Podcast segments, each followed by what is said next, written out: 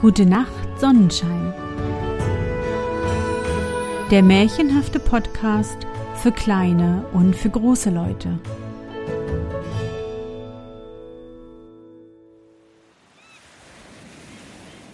Märchen unterm Sonnenschirm. Fantastische Geschichten aus aller Welt zum Träumen und Entspannen. Hallo, mein Sonnenschein. Wie war dein Tag heute? Was hast du heute Schönes erlebt? Mein Name ist Anne und ich begrüße dich zu einer neuen Sommersonderfolge meines Märchenpodcasts.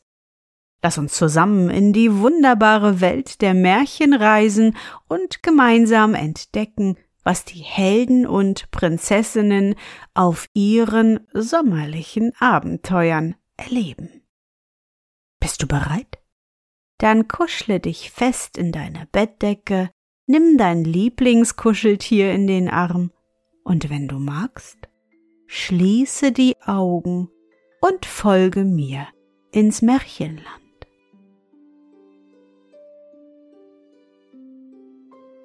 Das Mädchen, das auf das Brot trat.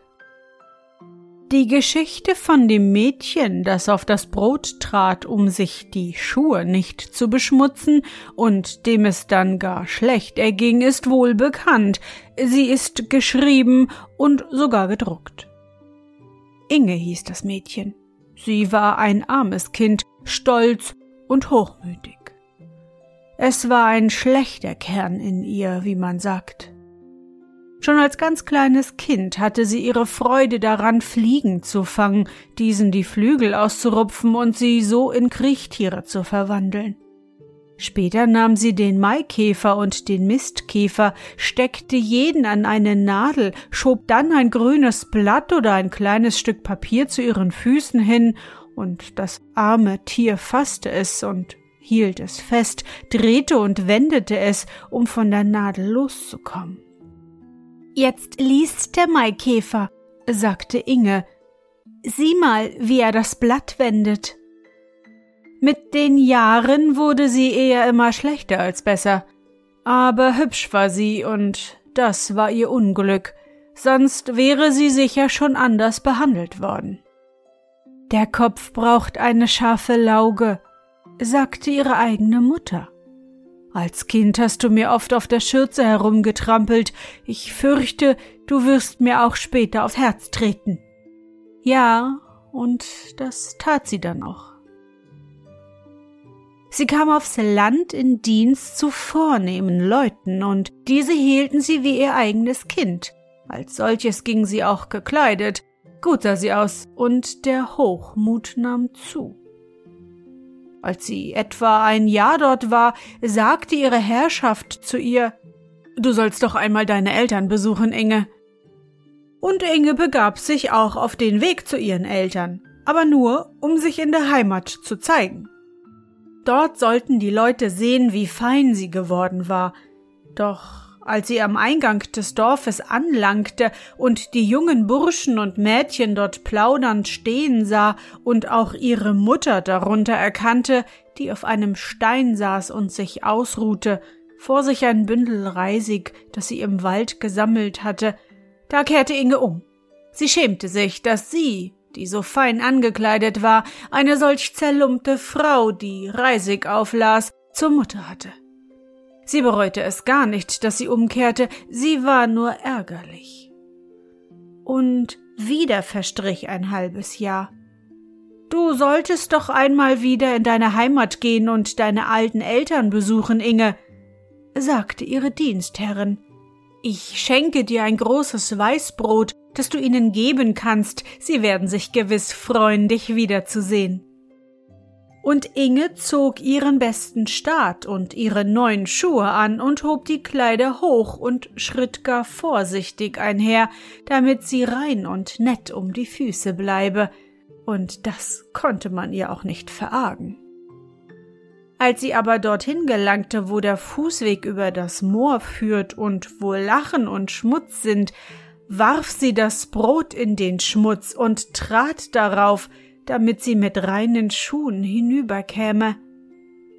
Allein wie sie so dastand, den einen Fuß auf den Boden, den anderen in der Luft, um weiterzuschreiten, sank das Brot mit ihr tiefer und tiefer.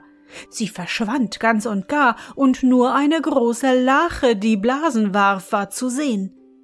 Und das ist die Geschichte. Aber wohin geriet Inge? Ja, sie versank in den Moorgrund und kam zu der Moorfrau hinunter, die dort braut. Die Moorfrau ist die Base der Elfenmädchen, die bekannt genug sind, von denen man Lieder singt und die man abgemalt findet, aber von der Moorfrau wissen die Leute nur, dass sie es ist, die braut, wenn die Wiesen im Sommer dampfen. Hier in der Brauerei der Moorfrau hinab versank Inge, und dort ist es nicht lange auszuhalten. Die Schlammgrube ist ein helles Prunkgemach gegen die Brauerei der Moorfrau.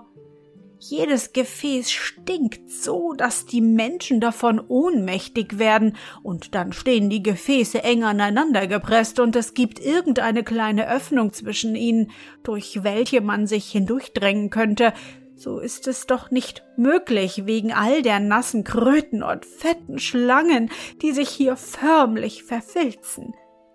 Hier hinab versank Inge. All das Ekelhafte, lebendige Gekrieche war so eisig kalt, dass ihr alle Glieder fröstelten, ja, dass sie immer mehr erstarrte. An dem Brot blieb sie fest hängen, und das Brot zog sie hinab, wie ein Bernsteinknopf einen Strohhalm anzieht.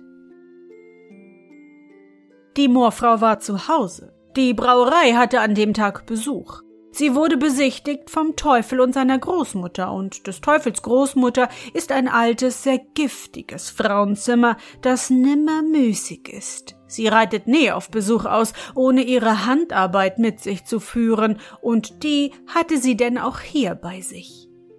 Sie nähte Leder für die Schuhe der Menschen, so dass diese immer umherwuseln mussten und kein Sitzfleisch haben konnten. Sie stickte Lügengewebe und häkelte unbesonnene Worte, die zur Erde gefallen waren, alles zum Schaden und Verderben. Ja, die konnte nähen, sticken und häkeln, die alte Großmutter. Sie gewahrte Inge, hielt ihr Brillenglas vors Auge und besah sich das Mädchen noch einmal. Das ist ein Mädchen, das Fähigkeiten besitzt, sprach sie. Und ich bitte mir die Kleine zur Erinnerung an meinen Besuch hier aus. Sie wird ein passendes Postament in dem Vorgemach meines Enkels bekommen.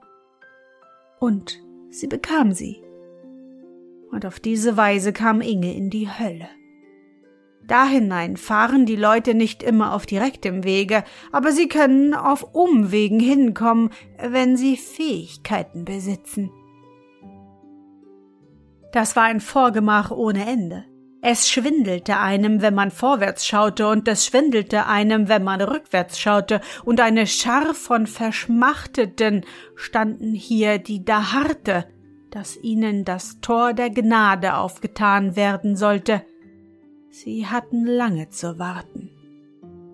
Große, fette, watschelnde Spinnen spannen tausendjähriges Gewebe über ihre Füße hinweg, und dieses Gewebe schnitt einen wie Fußangeln und fesselte wie kupferne Ketten, und außerdem gärte noch eine ewige Unruhe in jeder Seele, eine Unruhe voll des Jammers. Der Geizige stand da und hatte den Schlüssel zu seinem Geldkasten vergessen, und der Schlüssel steckte darin, das wusste er. Ja, es wäre zu weitläufig, alle Arten der Peinigungen und des Jammers hier aufzuzählen, die dort erlitten wurden. Inge empfand es als entsetzliche Pein, dort auf einem Postament stehen zu müssen. Sie war gleichsam von unten an das Brot genagelt. Das hat man davon, wenn man sich die Füße rein und sauber bewahren will, sprach sie zu sich selber. Seht mal, wie sie mich anglotzen. Mich anschauen muss ein Vergnügen sein. Ich habe ein hübsches Gesicht und schöne Kleider an.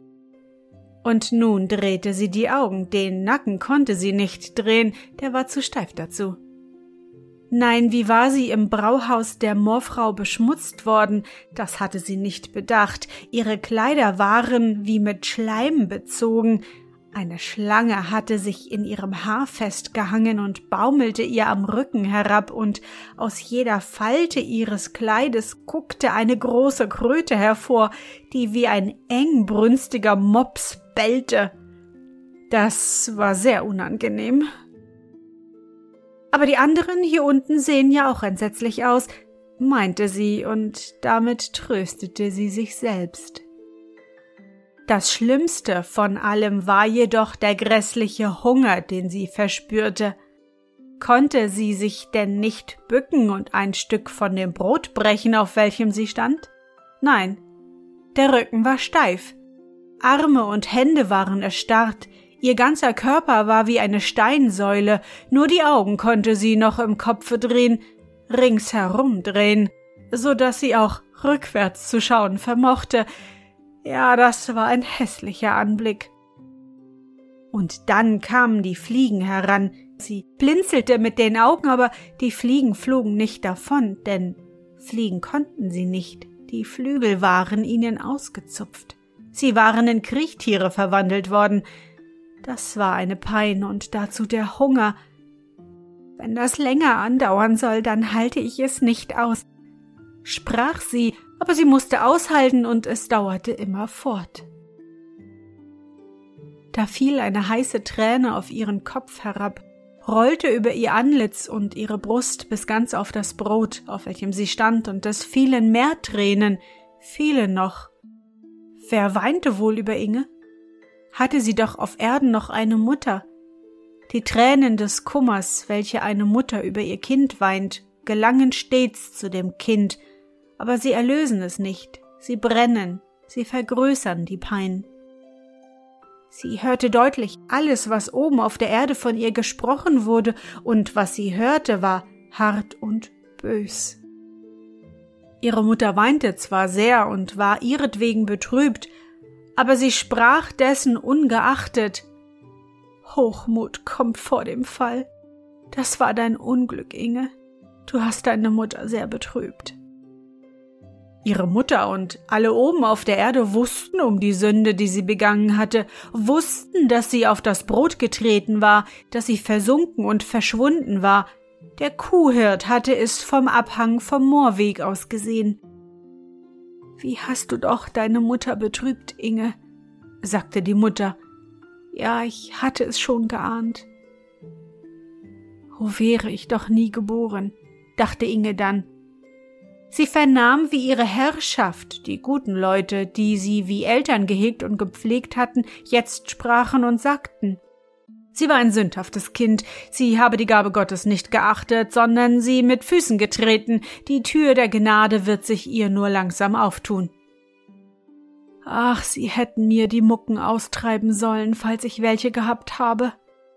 Sie hörte, dass ein ganzes Lied auf sie gereimt wurde, das Lied von dem hochmütigen Mädchen, das auf das Brot trat, damit ihre Schuhe rein blieben, und dass man das Lied im ganzen Lande sang dass man deshalb so viel Böses hören muss und so viel leiden, dachte Inge.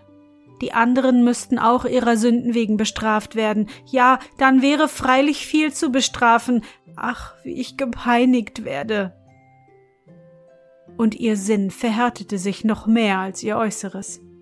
Hier unten in dieser Gesellschaft kann man nun einmal nicht besser werden. Und ich will auch nicht besser werden. Sieh, wie sie mich anglotzen und ihr Sinn war voll Zorn und Bosheit gegen alle Menschen. Jetzt haben sie endlich dort oben etwas zu erzählen. Ach, wie ich gepeinigt werde. Und sie hörte auch, wie ihre Geschichte den Kindern erzählt wurde, und die Kleinen nannten sie die gottlose Inge. Sie sei so hässlich, sagten sie, so garstig. Sie müsste recht gepeinigt werden. Immerfort kamen harte Worte über sie aus Kindermund. Doch eines Tages, während Gram und Hunger im Inneren ihres Körpers nagten und sie hörte, wie man ihren Namen nannte und ihre Geschichte einem unschuldigen Kind, einem kleinen Mädchen erzählte, da vernahm sie, dass die Kleine in Tränen ausbrach bei der Geschichte von der hochfahrenden, putzsüchtigen Inge. Aber, aber kommt Inge denn nie mehr herauf? fragte das kleine Mädchen, und man antwortete ihr, sie kommt nimmermehr herauf. Aber wenn sie nun bitte, bitte sagen, um Verzeihung bitten und das nie wieder tun würde. Dann wohl, doch sie will nicht um Verzeihung bitten, hieß es hierauf. Ich möchte so gern, dass sie es täte, sagte die Kleine und war ganz untröstlich. Ich will meine Puppe und all mein Spielzeug darum geben, wenn sie nur heraufkommen darf. Es ist so schrecklich, die arme Inge. Ja, und diese Worte reichten bis in Inges innerstes Herz. Sie taten ihr gleichsam wohl. Es war das erste Mal, dass jemand sagte, die arme Inge und nichts von ihren Fehlern hinzufügte. Ein kleines, unschuldiges Kind weinte und bat um Gnade für sie. Es wurde ihr dabei ganz sonderbar zumute. Sie selbst hätte jetzt gern geweint, aber sie vermochte es nicht. Sie konnte nicht weinen, und das war auch eine Qual. Während die Jahre dort oben verstrichen, unten wo sie war, gab es keinen Wechsel, hörte sie immer seltener Worte von oben, man sprach weniger von ihr. Da drang plötzlich eines Tages ein Seufzer zu ihrem Ohr. Inge, Inge, wie du mich betrübt hast. Ich habe es ja gesagt. Es war ihrer sterbenden Mutter letzter Seufzer. Zuweilen hörte sie ihren Namen von ihrer früheren Herrschaft, und das waren sanfte Worte, wenn die Frau sagte, ob ich dich doch wohl jemals wiedersehe, Inge? Man weiß nicht, wohin man kommt. Aber Inge sah wohl ein, dass ihre gute Dienstherrin nie hierher kommen könne, wo sie war. So verstrich wiederum eine Zeit, eine lange, bittere Zeit. Da hörte Inge noch einmal ihren Namen nennen und sah über sich gleichsam zwei klare Sterne funkeln. Es waren zwei sanfte Augen, die sich auf Erden schlossen. So viele Jahre waren seit damals verstrichen, als das kleine Mädchen untröstlich war und über die arme Inge weinte, dass das Kind eine alte Frau geworden war, und gerade in dieser Stunde, in der die Gedanken alle aus des Lebens ganzen Tun wieder emportauchten, entsann sie sich auch, wie sie einst als kleines Kind recht wehmütig hatte weinen müssen bei der Geschichte von Inge. Jene Stunde und Jener Eindruck wurden der alten Frau in ihrer Todesstunde dermaßen wieder lebendig, dass sie ganz laut in die Worte ausbrach. Mein Gott und Herr, ob ich nicht auch wie Inge oft deine Segensgaben mit Füßen getreten und mir nichts Böses dabei gedacht habe, ob ich nicht auch umhergegangen bin mit hochmütigem Sinn, du hast in deiner Gnade mich nicht sinken lassen, sondern mich aufrecht erhalten Oh, lasse nicht ab von mir in meiner letzten Stunde. Und die Augen der Alten schlossen sich, und ihrer Seele Augen erschloss sich, das Verborgene zu schauen. Sie, in deren letzten Gedanken Inge so lebhaft zugegen gewesen war, sie sah jetzt auch, wie tief hinab Inge gezogen war, und bei dem Anblick brach die Fromme in Tränen aus. Im Himmel stand sie wie ein Kind und weinte um die arme Inge und diese Tränen und Gebete klangen wie ein Echo hinab in die hohle, leere Hülle, welche die gefesselte, gepeinigte Seele umschloss. Diese nie erwartete Liebe von oben überwältigte sie. Ein Engel Gottes weinte um sie. Weshalb ward ihr dies wohl vergönnt? Die gepeinigte Seele sammelte gleichsam in Gedanken jede Erdenhandlung, die sie verübt hatte, und sie, Inge, zitterte unter Tränen, wie sie solche niemals geweint hatte. Kummer über sich selbst erfüllte sie. Ihr war es, als könnte sich ihr die Pforte der Gnade nimmer öffnen, und als sie in Zerknirschung dieses erkannte, schoss leuchtend ein Strahl in den Abgrund zu ihr hinab, und zwar mit einer Kraft, die weit stärker war als die des Sonnenstrahls, durch den der Schneemann auftaut, den die Knaben hinstellten, und Weit schneller als die Schneeflocke schmilzt und zu einem Tropfen wird, der auf die warmen Lippen des Kindes fällt, löste sich die versteinerte Gestalt Inges in Nebel auf. Ein kleiner Vogel schwang sich im Zickzack des Blitzes hinauf in die Menschenwelt. Aber der Vogel war ängstlich und scheu gegen alles ringsrum. Er schämte sich seiner selbst, schämte sich vor allen lebenden Geschöpfen und suchte eiligst, sich in ein finsteres Loch, in einem alten, verwitterten Gemäuer zu verbergen. Dort saß er und kauerte, zitternd am ganzen Körper. Keinen Laut vermochte er von sich zu geben. Er hatte keine Stimme. Lange saß er, bevor er all die Herrlichkeit ringsum klar sehen und vernehmen konnte. Ja, herrlich war es. Die Luft war frisch und mild. Der Mond warf seinen klaren Schein über die Erde. Bäume und Gebüsch sandten Düfte aus, und gar traulich war es, wo er saß. Sein Federgewand war ganz rein und fein. Nein, wie war doch alles Geschaffene in Liebe und Herrlichkeit dargebracht. Alles, was sich in der Brust des Vogels regte, wollte sich hinaussingen, aber der Vogel vermochte es nicht. Gern hätte er gesungen wie im Frühling der Kuckuck und die Nachtigall. Wochenlang regten diese lautlosen Lieder sich in Gedanken. Sie mussten zum Ausbruch kommen, musste es bei dem ersten Flügelschlag einer guten Tat, eine solche musste getan werden. Das heilige Weihnachtsfest kam heran. Der Bauer pflanzte in der Nähe der Mauer eine Stange auf und befestigte daran eine Garbe Hafer, damit die Vögel in der Luft auch ein fröhliches Weihnachtsfest und eine gute Mahlzeit hätten in dieser Zeit. Und die Sonne erhob sich am Weihnachtsmorgen und schien auf die Garbe, und zwitschernde Vögel in Scharen umflatterten die Futterstange, da klang es auch aus dem Mauerloch heraus. Piep, Piep. Der schwellende Gedanke war zum Laut, das schwache Piepen eine ganze Freudenhymne. Der Gedanke einer guten Tat erwachte und der Vogel schwang sich aus seinem Versteck heraus. Im Himmel wussten sie schon, was das für ein Vogel war.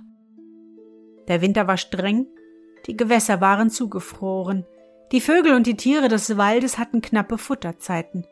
Unser kleiner Vogel schwang sich über die Landstraße dahin, und dort in dem Gleise der Schlitten fand er auch hin und wieder ein Körnchen, an den Haltestellen einige Brotkrümelchen, und er selbst fraß nur wenig. Aber er rief all die anderen verhungerten Sperlinge herbei, damit sie etwas Futter bekämen. Er flog in die Städte hinein, spähte ringsrum, und wo eine liebe Hand Brot auf das Fensterbrett für die Vögel gestreut hatte, Dort fraß er selbst nur ein einzelnes Krümelchen, gab aber alles den anderen Vögeln. Im Verlaufe des Winters hatte der Vogel so viele Brotkrümelchen gesammelt und den anderen Vögeln gespendet, dass sie zusammen das ganze Brot aufwogen, auf das Inge getreten war, damit ihre Schuhe rein blieben. Und als das letzte Brotkrümelchen gefunden und gespendet war, wurden die grauen Flügel des Vogels weiß, und breiteten sich weit aus. Dort, dort fliegt eine Seeschwalbe über das Wasser hin, sagten die Kinder, die den weißen Vogel sahen. Nun tauchte er in die See hinab. Nun hob er sich empor in den klaren Sonnenschein. Er glänzte. Es war nicht möglich zu sehen, wo er blieb. Sie sagten, er sei geradewegs in die Sonne geflogen.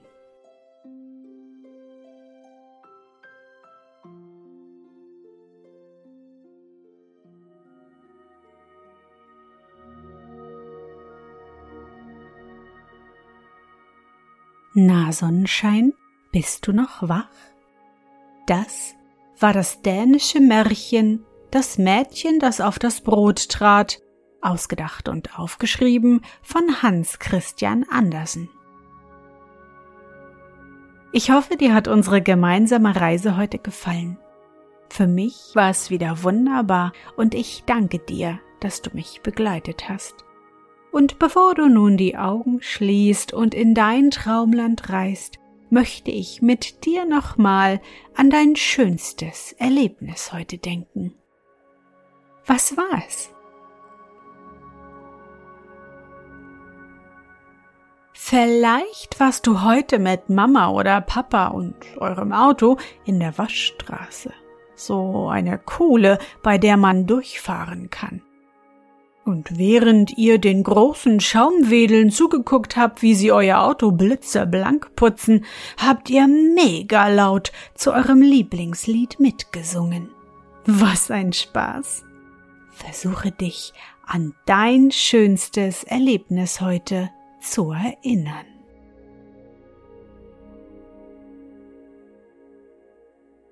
Und? Was war dein schönstes Erlebnis heute und wie fühlst du dich dabei? Suche dir auch heute wieder den schönsten Moment aus und präge ihn dir gut ein. Und wenn du magst, kannst du ihn auch malen oder im Zauberbuch aufschreiben. Und nun gute Nacht, Sonnenschein. Schlaf gut und träum was Schönes. Wir hören uns bald wieder.